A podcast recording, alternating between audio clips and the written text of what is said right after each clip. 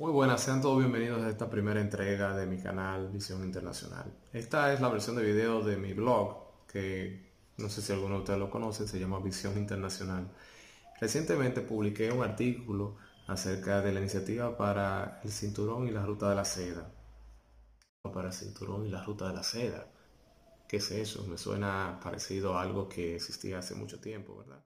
La ruta de la seda existió durante varios siglos y fue la principal vía en la cual China comercializaba con otras naciones. Entonces, durante toda la ruta, ellos fueron estableciendo diferentes puestos. Estos puestos luego fueron la base para diferentes ciudades que todavía existen hoy en día, de hecho. Es decir, los, las caravanas se paraban en un lugar y en ese lugar se establecía un asentamiento humano para luego continuar el viaje, es decir, una parada. Dando flash forward del siglo XXI, nos encontramos ahora con esto, la ruta de la seda. Realmente, ¿qué es lo que busca China? Busca de nuevo iniciar una serie de rutas contando pues estas antiguas ciudades. ¿Será verdad que China ahora mismo quiere comercializar por tierra? Podríamos pensar que esto es parte del diseño de China para dominar o monopolizar las grandes rutas de comercio. Sin embargo, hoy China es una potencia comercial, es una potencia económica. Señores, es la segunda economía del mundo, es el principal país exportador. Mucho de esto tiene que ver por dónde pasan las mercancías. ¿No se han fijado, por ejemplo, que las inversiones están cayendo en puertos, en trenes, en aeropuertos, en carreteras, que son las mismas infraestructuras para el paso de esas mercancías?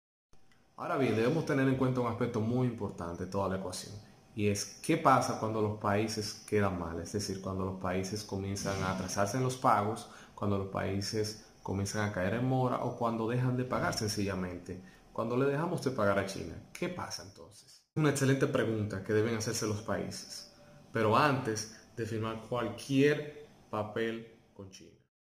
¿Cuáles han sido las opciones o cómo ha manejado China el tema del impago? Básicamente en tres vertientes. La primera es el arbitraje la segunda es la renegociación de las deudas y la tercera es precisamente la que más nos preocupa, que es la expropiación de los bienes públicos. En cuanto al arbitraje, yo mencionaba en mi artículo, por ejemplo, que una de las mejores recomendaciones vendría siendo precisamente incluir una cláusula de arbitraje en un contrato con China.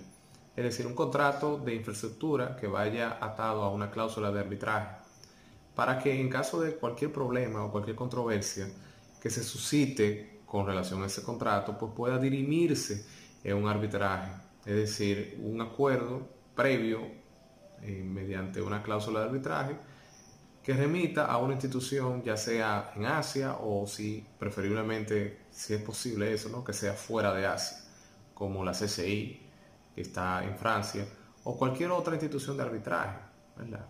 Pero esa sería la primera opción. En el caso de la renegociación hay que tener en cuenta que va a depender de varios factores. Va a depender mucho de las circunstancias, el vínculo que tengan los países, es decir, qué tipo de relación podemos tener nosotros con China, qué tipo de compromiso podemos tener con ellos. Pero además va a depender mucho de las circunstancias, como yo le decía. Lo veo positivo en el sentido de que siempre está abierta la renegociación o la negociación.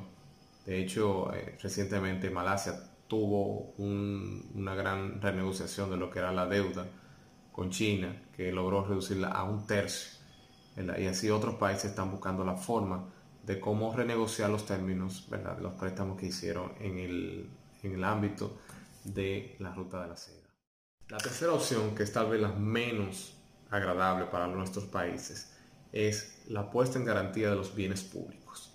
¿Qué pasa con esta opción? Bueno, en el caso de que los países no puedan dar garantías suficientes de pago o tengan elevada deuda, pues China puede decirlo sencillamente, bueno, señores, ustedes me van a tener que dar en garantía o poner en garantía para estos préstamos algún bien público, algún terreno, algún, alguna infraestructura, puede ser hasta la misma infraestructura que están construyendo los chinos, es decir, poner en garantía esa carretera, ese puerto, ese aeropuerto o ese tren.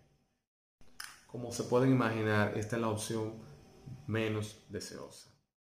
Esta opción es negativa para el país receptor de la inversión, pero hasta cierto punto es negativa para China, ¿verdad? Puesto que se quedaría, bueno, con gran cantidad de infraestructura, sin embargo, no tiene cómo venderla, no tiene cómo volverla líquida, cómo traspasarla hacia otro país o hacia otro comprador con relativa facilidad, que no es lo mismo que si el país le estuviera pagando o le pagara con alguna otra inversión más líquida. Por lo tanto, que si al final China se queda con esa infraestructura, con ese puente, con esas obras, pues se estaría quedando con un elefante blanco o con una obra improductiva, que no sería fácilmente traspasable a un comprador. Al final tendría que, bueno, o utilizarlo, explotarlo o dejárselo al país en otras condiciones. Ya estamos llegando al final del video, así que le vamos a dejar algunas recomendaciones para los países que vayan a insertarse en esta iniciativa. Se deben saber exactamente lo que quieren, es decir, el país debe investigar, debe estudiar cuáles obras son más viables desde el punto de vista financiero, económico y comercial. Es decir, cómo vamos a explotar nosotros esa obra, no sencillamente construirla por hacerla sino realmente ver a futuro cómo puede ser beneficioso para el país. Lo segundo que hay que tener en cuenta es que los chinos saben exactamente lo que quieren y lo tienen planificado, lo tienen diseñado. Es decir, que en muchas ocasiones ellos vendrán ya con el proyecto hecho y diseñado, sencillamente para que el país lo acepte, lo firme o lo acoja. En ese momento debemos tener mucho cuidado, debemos pensar, como les había dicho en la primera recomendación, debemos tener en cuenta exactamente lo que nosotros queremos y no solamente lo que nos ofrecen.